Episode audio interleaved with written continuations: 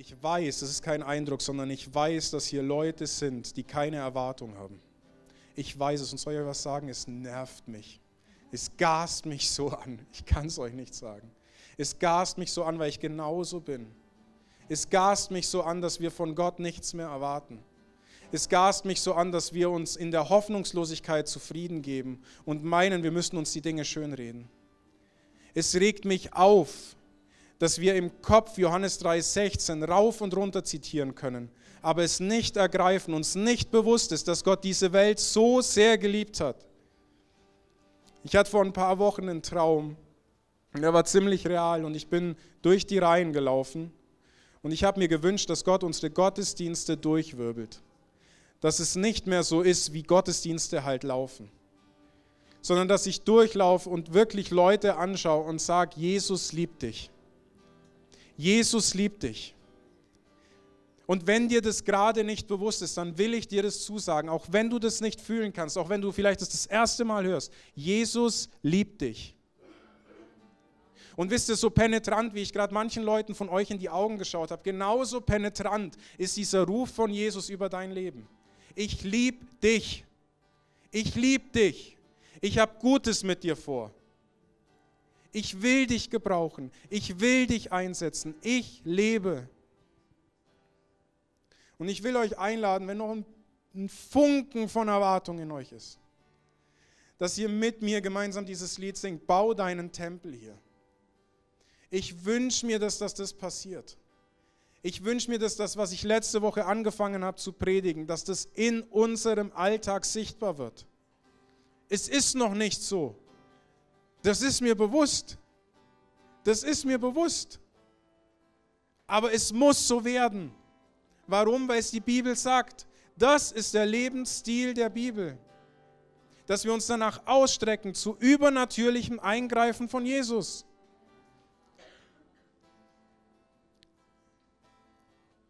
Versteht ihr das, dass wir einem lebendigen Gott folgen? Einem lebendigen Gott, wir sind nicht geschaffen, um irgendwelche Konzepte aufzubauen. Du bist nicht geschaffen, um hier in den Gottesdienst zu kommen, sei es zu Besuch oder das erste Mal oder du hast gar keine Ahnung von Jesus. Wir sind nicht geschaffen, um irgendwelche neuen Vereinen beizutreten.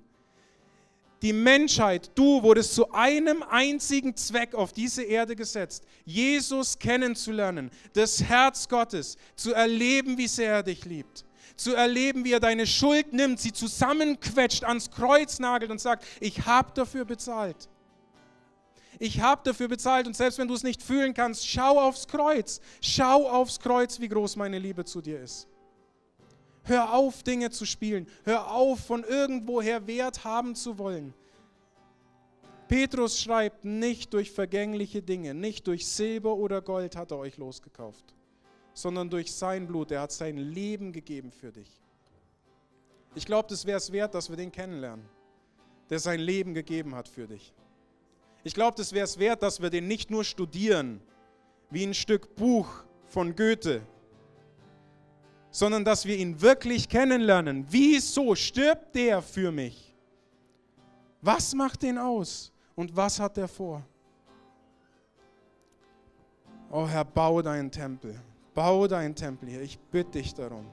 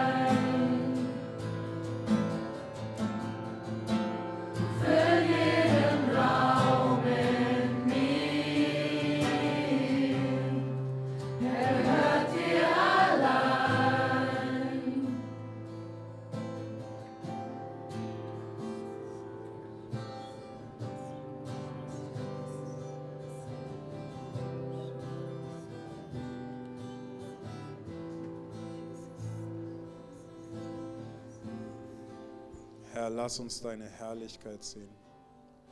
Lass uns sehen, wie lebendig du bist. Lass uns sehen, wie lebendig du handelst. Lass uns sehen und erleben, Herr. Herr, wie Menschen deine Liebe erfahren und erleben dürfen. Herr, gib uns nicht neue, coole Stories, die wir erzählen können, sondern mach uns bewusst, dass Menschen, dass wir deine Liebe brauchen. Herr, wir sehnen uns nach deiner Berührung. Diese Welt sehnt sich nach deiner Berührung. Herr, und vergib, wo wir dir nicht die Möglichkeit, nicht den Raum gegeben haben, dass du uns berühren kannst, dass du uns deine Liebe zeigen kannst. Herr, erfüll uns mit Sehnsucht nach dir. In deinem Namen, Jesus. Amen.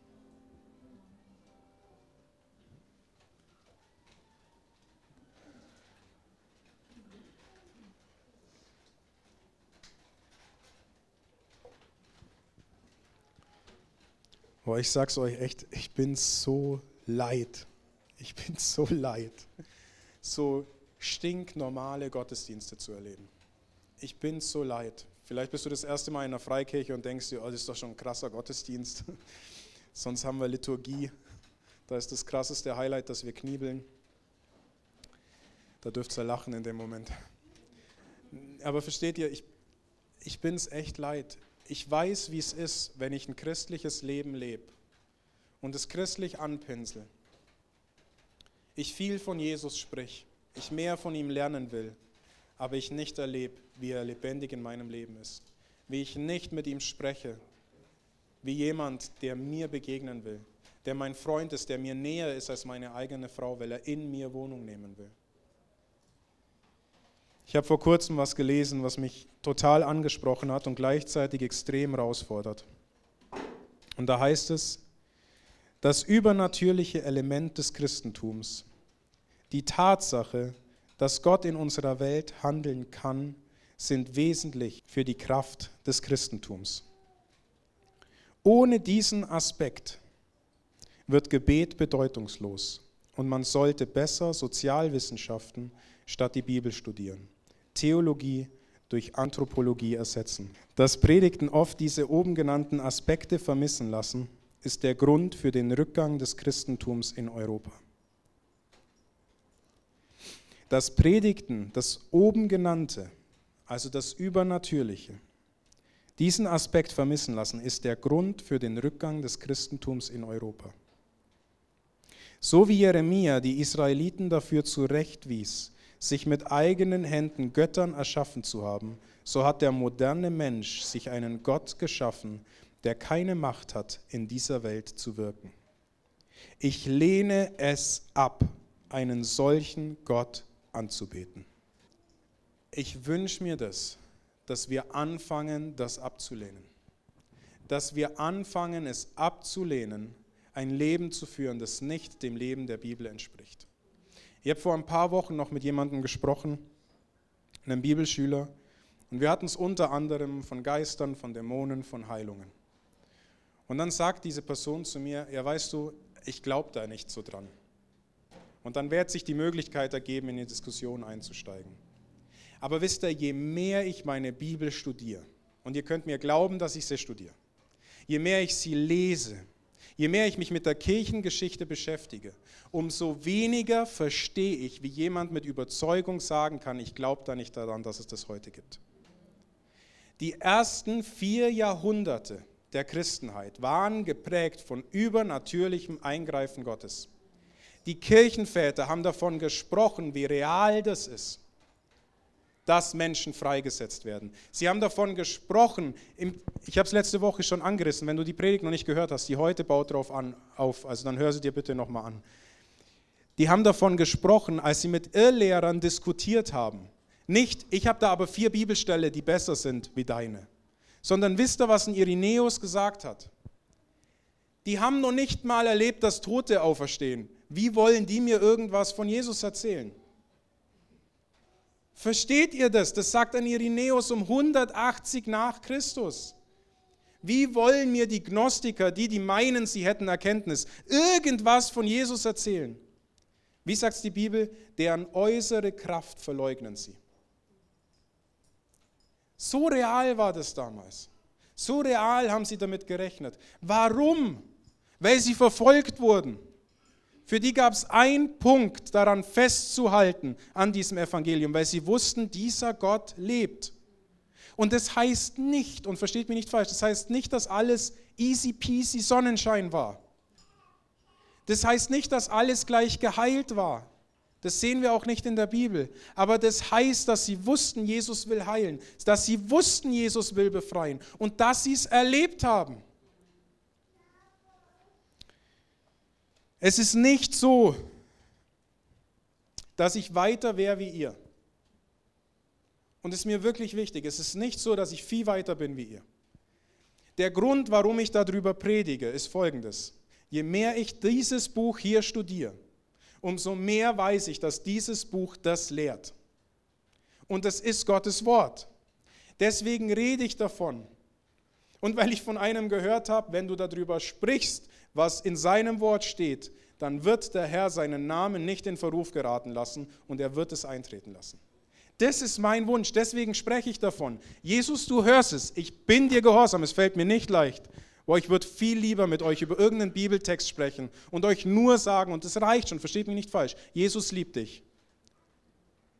Das wäre so viel leichter. Warum? Weil das, über was ich hier spreche, hat damit zu tun, dass ich enttäuscht werden kann. Deswegen machen wir Christen das häufig nicht, dass wir uns darauf einlassen, auf diesen übernatürlichen Aspekt Gottes. Weil wir Angst haben, wir werden enttäuscht. Ich fand es so krass, ich habe mit meiner Mama vor kurzem gesprochen und dann haben wir haben wir gebetet, ähm, weil sie Schmerzen hatte im Fuß. Und dann kamen wir irgendwie auf ähm, Gesundbeter im Allgäu. Wer von euch kennt Gesundbeter? Und dann habe ich sie gefragt, wie war das eigentlich damals? Weil da ist man einfach hin. Wenn man was hatte, ist man zum Gesundbeter gegangen. Dann habe ich gesagt, und war das gleich gut? Dann sagt sie, na, aber der hat einen guten Ruf gehabt. Seht ihr, wie bescheuert wir sind? Sorry, wenn ich das so sage. Meine Frau sagt, werd nicht gehässig. Ja, ich versuch's. Ich habe gesagt, Paulus ist auch an manchen Punkten gehässig. Aber ich, ich ziehe es auf mich, wie, wie, wie dumm ich manchmal bin. Wir gehen zu einem Gesundbeter früher, wo wir Jesus nicht kannten, weil er einen guten Ruf hatte. Was für einen Ruf hat denn der Arzt der Ärzte? Was für ein Zeugnis hat er denn? Und ich habe es letzte Woche schon gesagt, wenn wir zu einem leiblichen Arzt gehen und wir haben ein Problem, dann, und er verschreibt uns was und es funktioniert nicht gleich, dann sagen wir nicht, ja gut, jetzt hat er mir das verschrieben, ich war ja bei ihm, jetzt nehme ich es weiter, es wird schon passen. Gell? Und dann hole ich mir halt das Folgerezept. Nee, was machen wir? Wir gehen hin und sagen, das geht nicht. Es muss was anderes sein. Und wir sind penetrant und klopfen an und sagen, ich brauche einen neuen Termin. Wir brauchen das bei Jesus auch. Er sagt, kommt zu mir, klopft an, es ist nicht mein Thema, das ist mir so wichtig. Es ist nicht so, dass Jesus gesagt hat, so und jetzt lege ich Max ein neues Thema aufs Herz und darüber soll er jetzt sprechen. Es ist nicht mein Thema. Es ist im Kern nicht mein Thema. Das Übernatürliche ist im Kern nicht dein Thema. Warum? Weil wir von uns aus natürlich bis ins kleinste Nagelbett sind. Es ist sein Thema. Deswegen will ich darüber sprechen. Übernatürliches muss wieder natürlich sein. Denn das war es für vier Jahrhunderte in der Kirchengeschichte. Es war es für vier Jahrhunderte in der Kirchengeschichte. Und ich will heute über ein Thema sprechen, das heißt entfache das Feuer. Und ich will weitergehen in den Briefen. Wir haben uns in der letzten Woche, bin ich mit euch die einzelnen Briefe durchgegangen und habe euch gezeigt, das Übernatürliche war da nicht vorbei. Paulus hat es immer wieder angesprochen, wir sehen es bloß häufig nicht. Und ich will ein paar Aspekte rausgreifen, wenn wir jetzt weitergehen in diesen Briefen und uns anschauen, wie geht das Ganze eigentlich weiter. Und um was es mir heute geht, ist unter anderem entfache das Feuer. 1. Thessalonicher 5, Vers 19. Den Heiligen Geist löscht nicht aus. Das Wort, was hier verwendet wird, ist das gleiche Wort, was es auch bei den zehn Jungfrauen heißt, die mit ihren Öllampen laufen und sagen, gebt uns Öl, damit es nicht ausgeht. Das heißt, es geht hier darum, dass er sagt, du kannst das Feuer, du kannst den Heiligen Geist auslöschen. Und mir kam da ein Bild, dass der Herr gibt das Feuer, wie im Alten Testament. Die Menschen haben einen Tempel bereitet. Sie waren gehorsam, sie haben die Dinge aufgebaut, wie er es wollte. Aber das Feuer für den Brandopferaltar musste der Herr schenken. Aber dabei war es nicht stehen geblieben, sondern Die Priester mussten das Holz nachlegen. Das ist unser Job. Erweckung beginnt mit Gott, aber Erweckung endet immer mit uns Menschen. Immer. Den Heiligen Geist löscht nicht aus und dann heißt es da, prophetisches Reden, Weissagung verachtet nicht. 1. Timotheus, Kapitel 4. Ich hatte ähm, in der Vorbereitung ein Bild und ich weiß nicht, ob jeder dieses Bild versteht. Und ich bin mir so vorgekommen wie Jesus, nicht, dass ich so bin wie Jesus, aber mit dem Bild vielleicht. Manchen von euch hilft es vielleicht und sie verstehen es und andere denken sich so keine Ahnung, von was er jetzt spricht. Wenn ich mit einem Feuerzeug komme und ein Feuerzeug unter ein Stück Eisen halte, was wird passieren? Es wird heiß, aber es wird nicht schmelzen, oder? Das heißt, Conclusion, Feuer schmilzt kein Eisen, oder? So sind wir. So sind wir, wenn wir für Krankheiten beten, wenn wir für Befreiung beten, wenn wir für Sorgen beten. Wir merken, ich habe ja gebetet, aber irgendwie, es hat nicht funktioniert. Also klappt es nicht und wir versuchen uns die Sachen zu erklären. Was braucht es? Das Problem ist nicht Feuer. Feuer schmilzt Eisen. Aber was braucht es? Mehr Holz und mehr Luft, mehr Geist, der bläst und der weht. Und das ist das, was es braucht. Das heißt, ich glaube, wir haben es verlernt zu sagen, ich muss da was nachlegen. Ich muss da was dafür tun. Ich muss dem Herrn Raum geben. Und dann geht es weiter. 1. Timotheus, Kapitel 4. Und ich glaube, das kommt nicht von ungefähr, dass es die letzten Briefe sind, wo Paulus da immer wieder dran erinnert. Dann heißt es hier, Vers 14, lass dir, zu Gebot stehen, lass die dir zur Gebot stehende Gnadengabe nicht unbetätigt die dir durch prophetische Verheißung unter Handauflegung der Ältestenschaft gegeben worden ist.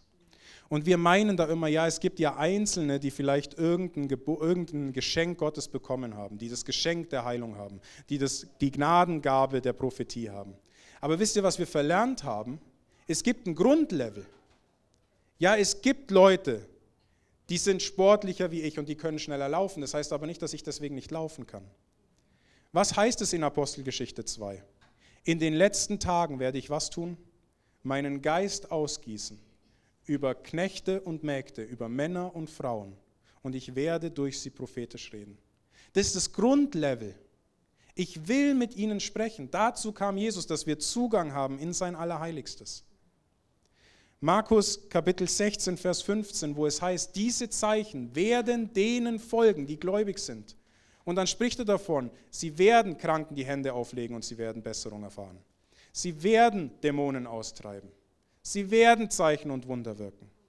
Aber wisst ihr, wenn ich meine Hand niemals auf jemanden lege, um für ihn zu beten, wird es nicht funktionieren. Und bisher war es immer so, dass ich gedacht habe, doch, doch, der Herr wird es dann schon irgendwie schenken und der schmeißt mich dann so in die Situation, dass ich gar nicht anders kann, wie das zu machen. Ja, bei Timotheus war es anscheinend so. Der konnte schon anders. Und ein Paulus muss einen Timotheus darauf hinweisen. Wie viel mehr uns? Lass dir die zu Gebot stehende Gnadengabe nicht unbetätigt. Lass sie nicht links liegen. Wenn du deinen Arm eingipsen musst, weil er gebrochen ist, was wird passieren? Der nimmt ab. Und dann denk nicht, jetzt stemme ich gleich wieder 140 Kilo, wenn es weg ist, sondern ich fange wieder an. Aber wir müssen was tun, von selber kommt es nicht. Wir waren die Tage nochmal unten am Bodensee beim Campen und da war eine Person, ich bin mit der ins Gespräch gekommen, äh, ein Camper nebendran und sie hat gesagt, ähm, die hat Herausforderungen gehabt, wo sie 50 war und sie hat keine Wechseljahre gehabt in dieser Zeit. Und jetzt, 20 Jahre später, kamen die Wechseljahre. Keine Ahnung, wie das passiert ist. Aber mit 70 hatte sie jetzt Wechseljahre und komplette Hormonprobleme und musste sich immer wieder mal festhalten, weil sie so schwindlig war und irgendwie alles durchgedreht ist. Und ich war am Freitag dran, kockt, saß da, habe die Bibel aufgeschlagen, wollte beten, wollte anfangen, die Predigt vorzubereiten. Und der Herr sagt mir, geh darüber und frag sie, ob du für sie beten sollst. Und ich sage euch eins, das ist nicht so, dass man aufspringt und sagt, juhu, super Idee. Das ist das, was ich wollte. Hoffentlich kriegt es der ganze Campingplatz mit. Bei mir nicht. Noch nicht.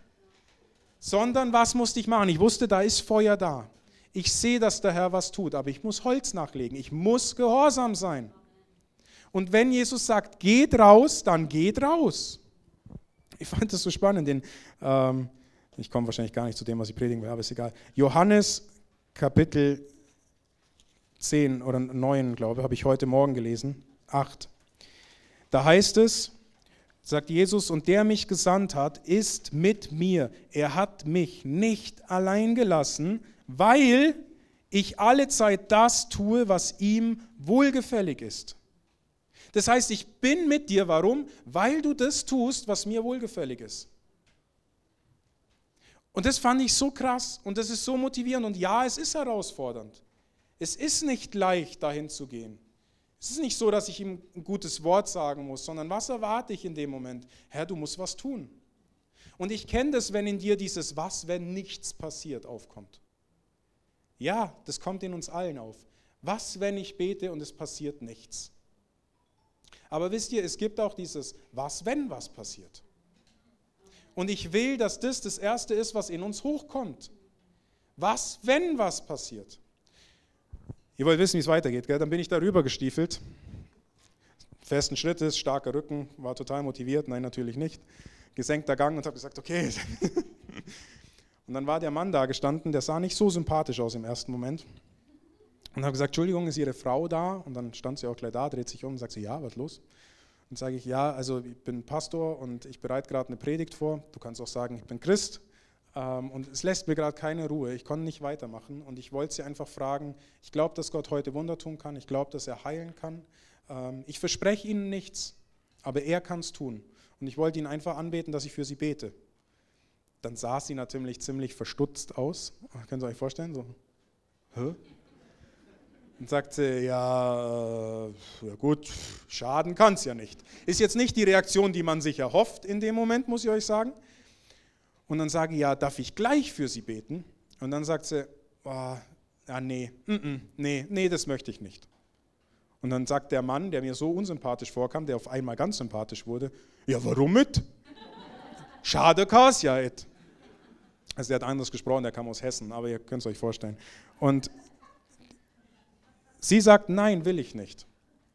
Und dann bin ich zurückgestiefelt, habe mich wieder hingehockt und das, was ich mir aufgeschrieben war, war, danke Jesus, dass ich gehorsam war. Und danke, dass ich ein Stück weit mitbekommen darf, was es heißt, Ablehnung zu erfahren. Und die Person hat nicht mich abgelehnt. Ich habe davor ein schönes Gespräch mit ihr gehabt. Die hat Jesus abgelehnt, weil ich für sie beten wollte. Und jetzt war ich in meinem Ding so, okay, jetzt bist du ziemlich pisst, am besten schaust du sie nicht mehr an und äh, die wollen dich ja auch nicht und das alles nicht. Nee, wir sind gekommen, um Liebe zu spenden. Und dann kam der Mann ums Eck und haben wir nochmal ein Gespräch angefangen und haben über Essen gesprochen und ich habe ihm noch ein paar Tipps gegeben, wo man essen gehen kann. Und es war richtig nett und sie kam auch noch mit rum. Ich durfte nicht für sie beten in dem Moment. Aber ich fand es so spannend, Mia hat gestern auch nochmal dafür gebetet, meine Tochter, und hat gesagt, boah Jesus, und was wird die wohl heimgefahren sein und sich fragen, was wäre, wenn ich doch für mich beten hätte lassen. Und manchmal ist es das.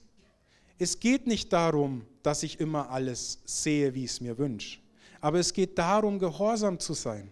Und Gehorsam, wenn ihr euch zurückerinnert an eure Kindheit, ist nicht einfach. Weil Gehorsam ist mit was verbunden, nämlich dem tiefen Vertrauen, dass der, der mich zu etwas auffordert, gut ist. Jenny hat mich auf was hingewiesen, was Basilea Schling, äh, die Gründerin der Marienschwesternschaft in Frankfurt, ähm, gesagt hat. Die hat gesagt, Ungehorsam ist wie Götzendienst und Wahrsagerei, heißt es in Samuel. Warum? Weil Ungehorsam automatisch dazu führt, dass ich sage, ich mache das nicht, was Gott will, weil es gibt jemand, der mehr Ahnung hat, der weiß, was wirklich gut für mich ist. Und ich richte mir einen Götzen auf und wenn es ich selber bin und sage nein, weil wenn ich das mache, was er will, ist es schlechter für mich, wie wenn ich das tue, was er möchte. Das heißt, Gehorsam fordert mich auf, tiefes Vertrauen, Glauben zu haben an dem, für den ich etwas tue. Und Jesus gibt seine Verheißung und sagt, und ich will, ich will das segnen. Ich werde bei euch sein. Das sagt er zusätzlich zu dem, das in Matthäus 28 sagt, ich lasse euch nicht allein.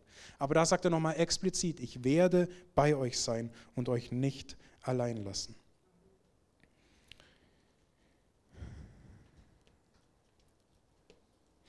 Er wiederholt es die ganze Zeit, dieses Lass es nicht einschlafen, benutze es weiter. Zweiter Timotheus. Und ich finde es so hilfreich, dass es in der Bibel auch so ist wie bei uns zu Hause. Eins, zwei und die letzte Zahl heißt, wer von euch kennt das noch in seiner Kindheit? Irgendwann checkt man dann als Eltern, dass man eigentlich noch konsequenter muss, dann sagt man zwei. Aber ich bin so dankbar, dass, dass Jesus genau das Gleiche macht in der Bibel. Er sagt eins, zwei und dann sagt er drei. 2. Timotheus, Kapitel 1, Vers 6. Aus diesem Grund erinnere ich dich daran, die Gnadengabe Gottes, die infolge meiner Handauflegung in dir ist, anzufachen. Gaben von Gott sind Geschenke. Die können wir nicht entwickeln. Ich habe früher eine richtige Abneigung gehabt, wenn irgendwelche Charismatiker gesagt haben, von wegen, ja, du musst, äh, wie, wie, haben es gesagt, ich, du musst äh, unterrichtet werden, du musst lernen, die Gabe zu gebrauchen oder darin zu wachsen. Aber das ist genau das, was die Bibel sagt. Es sagt, entfach es, leg Feuer nach, lass den Geist wirken. Wenn er dich auffordert, was zu tun, dann sei gehorsam. Mach's. Denk nicht, und das will ich dir auch sagen, wenn Jesus oder wenn du jetzt gleich hier rausgehst und du hast den Eindruck, oh, ich soll nach äh, Syrien gehen und Assad auffordern, dass er Jesus annimmt, so wie Jona nach Assyrien gegangen ist, dann lass uns nochmal sprechen, okay? Der Herr beginnt klein. Und wenn, dann muss es sehr massiv gewesen sein. Weil manchmal meinen wir auch so, oh, jetzt ich habe ein Riesending und ich breche jetzt all meine Zelte ab und gehe gleich in Kongo in die Mission. Das kann sein, aber übertreib's nicht. Daniel Kolender hat gesagt, fang bei dir vor der Haustür an, Evangelist zu sein. Wie meinst du, dass du Evangelist im Kongo sein kannst, wenn du es nicht mal bei dir auf der Straße schaffst? Beginn im Kleinen. Aus diesem Grund erinnere ich dich daran, die Gnadengabe Gottes, die infolge meiner Handauflegung in dir ist, anzufachen. Denn Gott hat uns nicht einen Geist der Furchtsamkeit gegeben, sondern der Kraft, der Liebe und der Selbstsucht. So schäme dich also nicht, Zeugnis von unserem Herrn abzulegen. Das ist das, was er sich wünscht. Das bedeutet Nachfolge. Das zu tun, was er möchte. Der Herr gibt das Feuer, aber wir müssen es am Brennen halten. Er gibt die Gaben, aber wir müssen sie einsetzen. Und ich habe schon gesagt, gerade in Bezug zum Beispiel auf Heilung. Das ist das, was mich gerade beschäftigt. Mir hat es so geholfen, was jemand gesagt hat. Er hat gesagt, ich gehe hin und sage, ich bin Christ. Und dann sagt er, ich habe erlebt, dass einige Menschen geheilt wurden, wenn für sie gebetet wurden. Ich verspreche ihnen nichts, aber wenn es okay für sie ist, würde ich gern für sie beten. Ich habe es oft nicht gemacht, für Menschen zu beten um Heilung. Warum? Weil ich Angst hatte, wenn nichts passiert, wird Gott bloßgestellt. Mir ging es noch nicht mal in erster Instanz um mich in dem Moment, sondern ich habe mir gedacht, oh nein, was, wenn ich für den bete und es passiert nichts? Dann ist er vielleicht komplett zu für Jesus, für Gott. Aber wisst ihr, wenn wir beten und nichts passiert oder es schlimmer wird, dann sehen wir, was ein Mensch auslösen kann. Das ist so, wie wenn wir nicht gebetet haben. Aber wenn was passiert, war es nicht mein Gebet, äh, war es nicht ich, sondern dann war es Gott, der eingegriffen hat und der seine Liebe gezeigt hat. Und mir hat es so geholfen, was jemand gesagt hat. Er sagt, bete für 200 Leute. Und wenn du für 200 Leute gebetet hast und gemerkt hast, da passiert nichts, dann lass es. Aber bet für 200 Leute. Und ich will mir jetzt eine Liste machen und aufschreiben, für wen ich schon alles gebetet habe und was passiert ist. Es ist erschreckend, für wie wenige wir gebetet haben. Und wisst ihr, wenn wir beten, dann lasst uns nicht dieses, ähm, ich mache mich eins mit dir, Jesus, Jesus, komm du, mach du, sondern was sagt Jesus? Geht hin und betet ihr. Es ist euer Job. Die Gebete in der Bibel sind was? Sie sind Proklamation. Das heißt, ich spreche zu der Krankheit und sage, jemand hat mal gesagt, bete einfach, wie ein Kind, dass es das versteht. Und es ist so spannend, weil Jana, Mia, äh, die beten mittlerweile so, wenn man sagt, da hat jemand äh, eine Krankheit oder da hat jemand einen Schmerz, dann beten sie, und in Jesu Namen, die Rückenschmerzen gehen jetzt, sei geheilt in Jesu Namen. Jana sagt ganz oft Jesu Namen, aber das ist ganz simpel. Knie sei geheilt in Jesu Namen. Kannst du das auch? Wenn du Jesus nachfolgst, ja. Bete, bete, bete, bete, entfache dieses Feuer. Lass uns erleben, was passiert. Stellt euch mal vor, ich weiß nicht, wie viele wir hier sind, sagen wir mal 60, 70, 80 Leute. 80 Leute, die für eine Person beten am Tag. Ich bin nicht gut im Kopfrechnen. Das eine Woche lang. Und dann zu schauen, was passiert. Und wisst ihr, wir erleben es ja schon, dass was passiert. Natürlich erlebe ich noch nicht alles, was da drin ist. Aber ich will nicht meine Erfahrungen da reinpressen sondern ich will, dass dieser Lebensstil, den die Bibel zeigt, in meinem Leben sichtbar wird.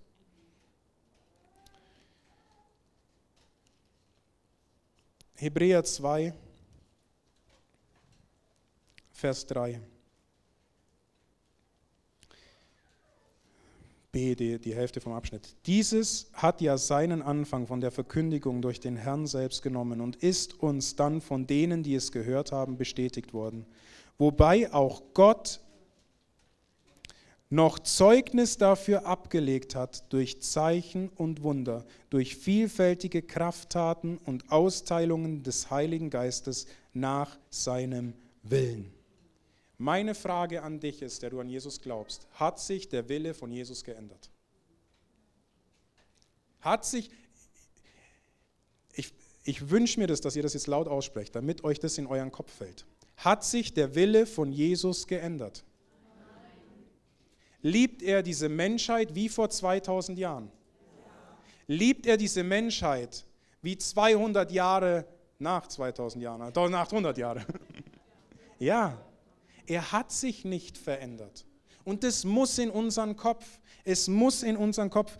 Warum, ich frage mich das wirklich, warum haben wir mehr Glauben für Bekehrung einer Person als für ihre Heilung? Das ist nicht biblisch. Was sagt Jesus, als er zu jemandem sagt, deine Sünden sind dir vergeben? Steh auf, nimm deine Liegematte und geh umher. Das Zeichen der Heilung war das Zeugnis, dass ihm die Sünden vergeben worden sind. Versteht mich nicht falsch, das heißt nicht, bloß weil wir das jetzt gleich nicht alles erleben, heißt es nicht, dass es damals nicht so war, sondern es heißt, wir sind noch mit dem Feuerzeug und wollen Eisen schmelzen. Wir erwarten das noch nicht. Ich habe euch das mal erzählt, als wir früher auf die Straße gegangen sind, um zu evangelisieren, sind wir da hingegangen, kamen zurück und wir haben uns gedacht, schön, wir haben das Evangelium weitergegeben. Und irgendwann hatten wir eine Schulung von ein paar Evangelisten von, einer sehr konservativen, äh, von einem sehr konservativen Missionswerk, die Bruderhand hieß die. Und haben sie uns gefragt, ach cool, ihr macht es, ihr geht auf die Straße. Wie viel haben sich denn entschieden bei euch für Jesus? Und wir so, äh, pff, äh, keiner? Und sie so, hä, wieso geht ihr dann auf die Straße? Und das war so in unserem Kopf so, ach krass. Ja, wie entscheiden sich bei euch Leute auf der Straße? Ja klar, ja, stellt ihr denen überhaupt die Frage, ob sie sich entscheiden wollen? Und wir so, äh, Frage stellen? Ja, nee. Dann sagt ja, wie sollen sie sich dann entscheiden? Ja, so, okay. Und dann haben wir die Woche drauf den Leuten die Frage gestellt. Und die Woche drauf hat sich jemand entschieden. Es ging dann nicht gleich so weiter. Aber das war für mich so ein Durchbruch. Einer Lüge zu glauben verleiht dem Lügner und der Lüge Kraft. Lügen nehmen uns den Kern unserer natürlichen Fähigkeit, in unserer Beziehung mit Gott von mehr zu träumen. Bloß weil ich was nicht erlebt habe, heißt es nicht, dass es so richtig ist. Und ich muss aufhören, der Lüge zu glauben und muss anfangen, das umzusetzen, was in seinem Wort steht. Auch wenn das Streben danach, das Übernatürliche mehr zu erleben, viele nervös macht, ist gerade das ein Zeichen für Leben. Ich weiß, dass das nervös macht. Ich saß in Gottesdiensten drin, wo jemand darüber gesprochen hat und es hat mich abgestoßen, weil es mich richtig nervös gemacht hat, weil ich Angst hatte vor Enttäuschung. Aber dann will ich dich auffordern, tu Buße über deinen Unglauben. Jesus ist der gleiche, der war und der sein wird. Er ist der gleiche. Er ist immer noch da. Es macht nervös, ja, aber es ist ein Zeichen von Leben. Und wir brauchen einen lebendigen Gott. Und wir brauchen nicht Theologie, die uns wegerklärt, warum unser Leben nicht so ausschaut wie das Leben der Bibel. Er hat noch so viel mehr, aber 1. Johannes, 1. Johannes, Kapitel 2, Vers 6. Da heißt es, Wer da behauptet, er bleibe in ihm, der ist verpflichtet, auch selbst so zu wandeln, wie er, wie Jesus gewandelt ist. Das ist ein harter Vers. Wir sind verpflichtet, so zu wandeln wie er. Wir sind verpflichtet, das Gleiche zu tun, was er getan hat. Philippa 2, Vers 5 sagt, habt die gleiche Gesinnung, die in, in ihm war. Und ich frage mich das wirklich, haben wir Mitgefühl, wenn wir Leute sehen, die Leid haben? wenn wir Leute sehen, die krank sind, die in Schmerzen sind, leiden wir mit. Ich weiß, wie es ist, wenn man ein Wunder braucht. Ich weiß, wie das ist. Und wisst ihr, ich wünsche mir, dass ich wenigstens für eine Person ein Kanal sein darf, durch den die Gnade von Jesus weiterfließt. Und wir brauchen keine neuen coolen Stories. Es geht nicht darum, dass wir die coolsten Stories sammeln, die coolsten Heilungen sammeln und uns dann auf die Schultern klopfen und sagen, so krass, was gerade alles passiert. Uns muss bewusst werden, dass wir das machen, was wir machen, um seine Liebe weiterzugeben. Das sind Menschen, die in Schmerzen sind. Das sind Menschen, die in Leid und in Nöten sind. Und es ist vielleicht dein Gebet, es ist vielleicht dein Gehorsam, durch den der Wille Gottes offenbar wird und er ein Wunder tut und es vollbringt. Und wenn du betest für jemand und es noch nicht gut ist, oder du lässt Gebet für dich zu, der lacht schon, oder du lässt Gebet für dich zu und es ist noch nicht gut, dann will ich dir eins sagen. Werd kein Esoteriker und kein Zauberer im christlichen Sinne, dass du dich in eine Sache hineindenkst. Wenn es noch nicht gut ist, wenn für dich gebetet wurde, dann ist es noch nicht gut. Okay? Wir brauchen keine Fake-Wunder. Wir brauchen keine Fake-Heilungen. Das gefällt Gott nicht. Wenn es noch nicht gut ist, ist es noch nicht gut. Okay? Dann ist noch Leid da. Und dann wollen wir mitkämpfen, mitleiden, mit dafür ringen, dass er kommt. Wenn es noch nicht gut ist, ist es noch nicht gut. Aber wenn es noch nicht gut ist, dann ist es noch nicht das Ende. Ich liebe diesen Satz. Wenn es noch nicht gut ist, dann ist es noch nicht das Ende. Ich weiß, er wird kommen. Ich weiß, er wird heilen. Ich weiß, er wird befreien. Und ich bin hier, um das Gebet auszuleben, das er gesagt hat, das ist sein Gebet. Vater unser im Himmel, dein Reich komme, dein Wille geschehe, wie im Himmel, so auf Erden. Und wie kommt es zu übernatürlichen Wundern und Heilungen? Zum einen, indem wir es tun, indem wir Holz nachlegen, aber im anderen, dass wir Vertrautheit mit Gott haben, dass wir erleben, was ist sein Charakter, wie sieht er diese Menschheit, wie leidet er darum. Wisst ihr, wenn Lot gelitten hat in Sodom und Gomorra, wie viel mehr wir, wie viel mehr Jesus, wenn er auf diese Erde guckt. Wir müssen erkennen, dass wenn er hier auf diese Erde guckt und dieses Leid sieht, die Folge von Sünde, dass er darum ringt, endlich Gerechtigkeit zu bringen. Wir sind hier. Es ist unser Job, das zu tun. Es ist unser Job, für ihn, ihn zu repräsentieren. Dieses tiefe Vertrauen zu haben, dass Gott gut ist. Wenn wir verstehen, wer wir als Kirche sind, und das klingt jetzt ein bisschen provokant, dann werden wir nicht gerettet werden wollen. Dann wollen wir nicht in den Himmel kommen. Lester Sumral hat gesagt, im Himmel gibt es keine Kämpfe mehr, die ich gewinnen kann. Im Himmel gibt es keine Dämonen mehr, die ich vertreiben kann im Namen Jesus. Im Himmel gibt es kein Leid mehr, das ich stillen kann, damit Jesu Namen Ehre bekommt. Im Himmel gibt es keine Not mehr, der ich begegnen kann, um sie in Jesu Namen zu besiegen. Im Himmel gibt es nicht mehr die Notwendigkeit der Kraft und der Gnade Gottes, weil er alles in allem ist.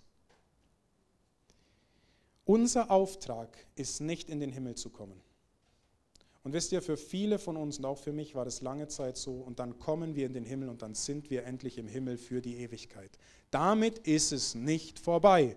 Lest die Offenbarung. Wir kommen, wenn wir jetzt sterben und an Jesus glauben, in den Himmel. Aber was ist der Himmel? Der Wartesaal für den Zeitpunkt, wenn wir uns auf die weißen Pferde setzen und einreiten auf dieser Erde, um Gerechtigkeit zu bringen. Dein Reich, was?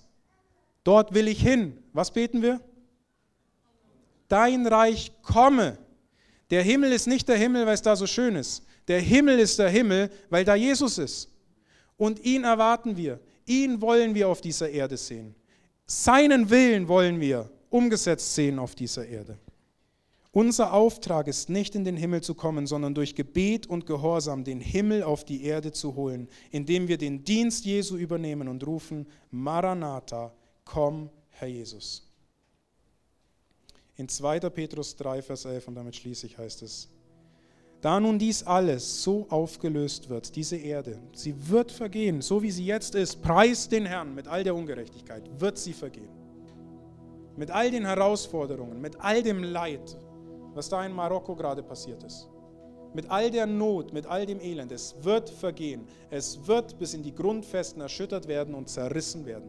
Es wird nicht mehr bleiben. Es wird neu gemacht und dann, wie muss es da bei euch mit dem Erweisen von heiligen Wandel und Gottseligkeit bestellt sein, wenn ihr das wisst, dass das alles vergeht, dass er Gerechtigkeit bringen will?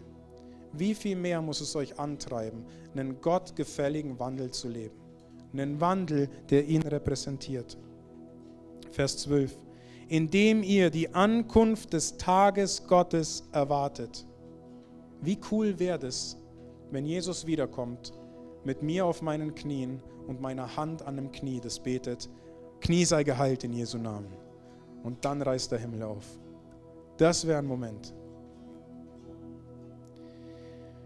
Und dann heißt es weiter, indem ihr die Ankunft des Tages Gottes erwartet und, und Menge übersetzt es, beschleunigt. Wir können seine Ankunft beschleunigen, indem wir seinen Willen tun, indem wir seine Botschaft hinaustragen. Er macht es nicht, er will uns gebrauchen. Lass dich gebrauchen. Spring aus deiner geistlichen Komfortzone raus. Stillstand im Glauben passiert, wenn du in deiner geistlichen Komfortzone sitzen bleibst und sagst, da bin ich ja herausgefordert. Ja, das waren alle Jünger. Jesus war ständig herausgefordert. Wir sind auch herausgefordert. Und ich will dir Mut machen, wenn du Anfechtung erlebt hast in der letzten Woche. Lass dich nicht durch dieses Plakat vom Teufel, wo er eine Mauer draufgelegt oder draufgemalt hat, abbringen, ihm weiter nachzufolgen. Brich dadurch. Wir werden angefochten immer wieder neu. Der Teufel bringt alles auf, was irgendwie in seiner Macht steht, um unser Vertrauen wanken zu lassen in Bezug auf Jesus. Aber Jesus ist stärker. Und er sagt, brich da durch. Und da, wo du nicht durchbrechen kannst, spring drüber. Bring mir die Sorgen, bring mir die Nöte und sei mir gehorsam, dann werde ich dich nicht verlassen. Wir wollen ihn gemeinsam anbeten. Und ich will Micha und Amel bitten, hier vorzukommen und mit für Leute zu beten. Und wenn du ein Anliegen hast, wenn du eine Not hast, dann komm vor. Lass für dich beten. Wenn du jemanden kennst in deinem Umfeld, dem du noch mehr vertraust, dann geh gleich zu der Person. Lass für dich beten. Zum einen lasst uns üben, für andere Leute zu beten. In der Familie. Aber lasst uns auch erleben, wie der Herr Heilung schenken mag in unserem Leben. Lasst uns das ergreifen. Lasst uns das teilen und lasst uns ihn groß machen. Steht gerne auf. Lass uns ihn anbeten. Und wenn du ein Anliegen hast, egal was es ist, was für eine Not oder ein Leid du hast, komm nach vorne. Lass für dich beten. Wenn du nicht für dich beten lässt, dann gehst du so heim, wie es war. Wenn nichts passiert, hast gesehen, was wir Menschen tun können. Wenn was passiert, und das ist sein Wille, dann siehst du, was Gott tun kann. Amen.